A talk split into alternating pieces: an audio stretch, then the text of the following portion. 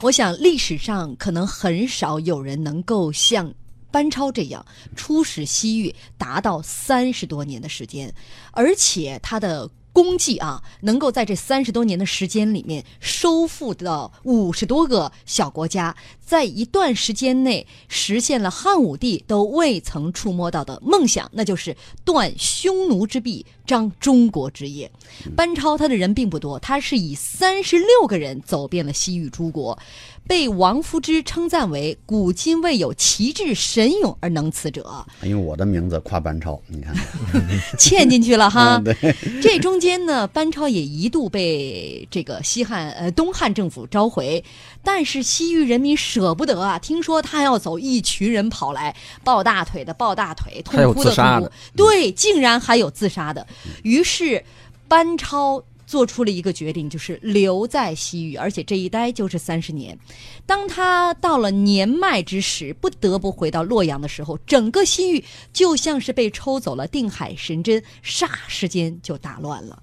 班超在西域归心，班超走西域崩盘。一个人为什么能够有如此之大的力量？接下来呢，我们也会通过几个小故事来寻找答案。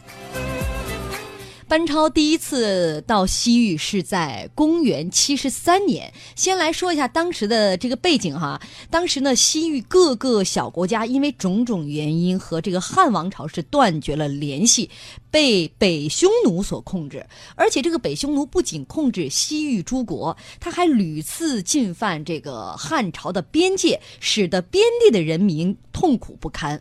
所以在公元七十三年呢，呃，这个窦固当时他的职位是奉车都尉啊，窦固呢就带兵去攻打北匈奴。班超是什么情况呢？是跟随北征，任假司马之职，其实就相当于一个副手。对，这个假司马，因为很多人把这个“假”字，他更多时候理解为代理。所以这个假司马一开始叫代理司马，但是呢，有人考证在汉朝的时候，他是这个假司马是单独设了一个职位的，是这个军司马的副职，他全称叫军假司马，所以其实是个副手。没错，是个副手。但是这一趟啊，他虽然是一个副职，出现在窦固身边，却显示了他过人的才能。和北匈奴交战呢，斩获颇多，窦固很欣赏这个副手的才干呢。于是呢，回来之后就向皇上猛夸这个班超的能力。于是同时呢，他还向皇上。来，呃，这个提建议啊，说西域这个地方咱们必须得派人去，西域这个地方不能丢。皇上说派谁呀？这个窦固还说您再看看，呃，挑什么样的人选合适呢？皇上当时就说，你既然夸了班超半天，为什么不派他去呢？就派他吧。当时询问班超的意见，说你要带多少人？班超说我不用多。跟随我当时去这个西域的这些人哈，三十六个人，他身边的一个亲信，三十六个人，我就带这三十六个人出使西域。从此，班超带着这个三十六个人，一路在西域就开挂了啊。第一站他到的哪儿呢？是到的鄯善国。鄯善国对于班超这三十六个人的到来，一开始是非常的热情，但是没过多久啊，这个鄯善人突然态度一百八十度的大转弯，冷淡下来了。班超这个时候哈，这个预估了一下，他做了一个判断，他觉得肯定是北匈奴人来了，要不然鄯善人不会对他们态度有这么大的一个转变。但是班超也没有明说。他是把接待他们的这个善善的这个使臣找来，就聊着天呢。哎呀，这今儿天气不错呀。聊着聊着，出其不意，突然就说了一句：“哎，这个北匈奴的使者都来好几天了，住在哪儿啊？”这一句话，当时就把这个侍这个侍从问的是措手不及、猝不及防，当时只好如实回答了。套路，这都是套路。套路，这一下就被班超把实话给套出来了。嗯，那果然如班超所料，当时是一百多人的匈奴使团进驻到了鄯善，人数是比班超这三十六个人多了很多。班超当时就把这个侍从啊给扣留下来了。为防走漏风声，随后呢，他是立即召集了部下三十六个人，先开了一个饮酒会，就是大家先喝起来。其实这部众三十六个人都不知道出了什么事儿。等到喝的差不多的时候，都快喝醉的时候，班超故意把大家激怒了。他说了这样的一番话：说你们诸位和我都身处边地异域，都想通过立功来求得富贵荣华，但是现在北匈奴的使者才来了几天，你们看看鄯善王对我们就不以礼相待了。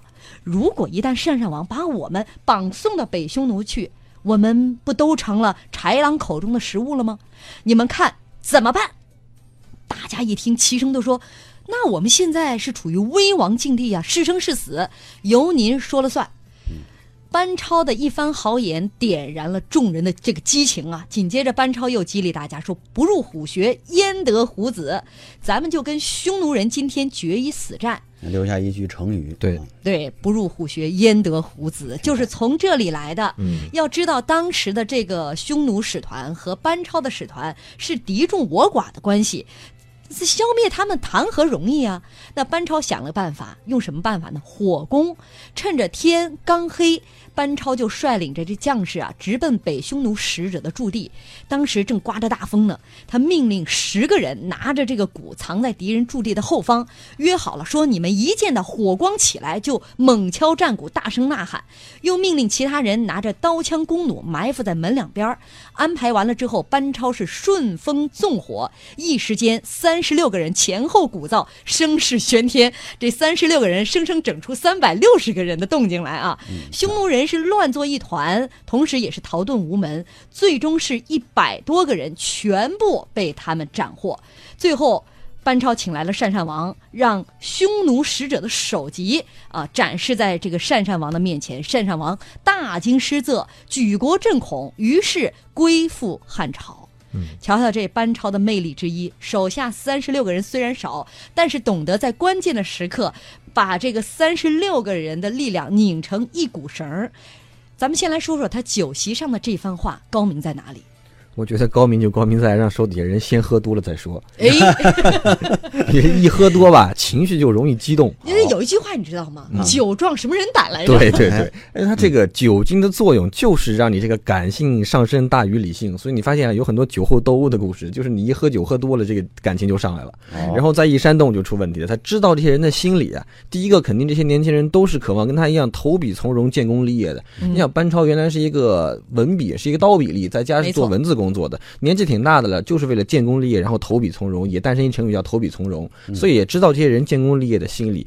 另外就是给他成名利害，就说你不豁出去，不干这一票，可能连命都保不住了。哎，我们这就要被献给匈奴了。所以这么一比，这个这三十六个人心里的感情被激发出来，就开始就有这样的团结了。嗯，请问孔博士，要是喝多了怎么办？这三十六个人喝去是走不了了，腿软了。所以这班超必须得把握住这个度。哎，把握度，看着差不多，酒过三巡，菜过五味，感觉喝的兴奋了，但是还不至于喝多。正是眼圈泛红的时候，可以聊这个小学同学的时候，这个时候可以说出这个话来了。我觉得核心点啊，酒是催化剂，相当于高锰酸钾。它只是加速了化学反应，它不能改变化学反应。他说的最核心的就是刚才孔博士讲的利害。他呢，在这个激情燃烧的这个话语里边，在这个酒精的这个加速之下，他说了一个最核心的事儿：如果咱要不奋起抗争，让北匈奴的人得了势，给我们送到北匈奴去。其实这些汉朝人都知道有一个老前辈叫张骞嘛，出使西域扣的匈奴，扣着多少两两遍，在那牧羊，那那是苏武哈，那就是张骞也是这样，也给扎过去，呃，好长时间都出不来，那真过去非常凄惨。能不能生还故里，那就两说了。没错，张骞是因为到最后一次逃离到这个匈奴，逃脱出匈奴之后，他连他最小的孩子都留在了匈奴。对，而且这个确实是可能发生的，因为当时西域诸国确实是在汉朝和匈奴两个大国之间来回摇摆。你对于一个在中间犹豫的中立国来说，哪国占了先机，对另一国的态度很可能就有一个彻底的一个变化。没错，这个是啥呢？这个其实叫痛点营销。哎，你这个事儿你不弄啊，是吧？你看好多那个骗子为什么骗得了我们的父母啊？呀，你还不看呢？你这马上啊，你这后晚期了，马上就就就坏。那老头老太太没有这个知识，很多时候就被这些假的养生知识给忽悠了。对，虽然那么当然班超呢，人家不是忽悠，班超人家也不是虚假的知识，确实刚才说了，确实是这个形式干不干，干了我们只有用这个危险的动作才能保证我们的安全。我们用安全的动作，我们反而会得到危险。你看辩证法嘛，嗯，那么这个班超这么一一讲，其实大家其实内心从事理上明白，就得干了，这才是最安全的方法。哎，就是先把远期目标宏图展现出来，嗯，其次呢就是近期执行。对对就是我们现当下嗯该怎么去执行。如果你不行不不执行这个，别说远期目标了，命都没有。其实就是正反两方面给你展现出来一个场景，正面你做了你有什么好处，反面你不做，哎，可能多有多惨。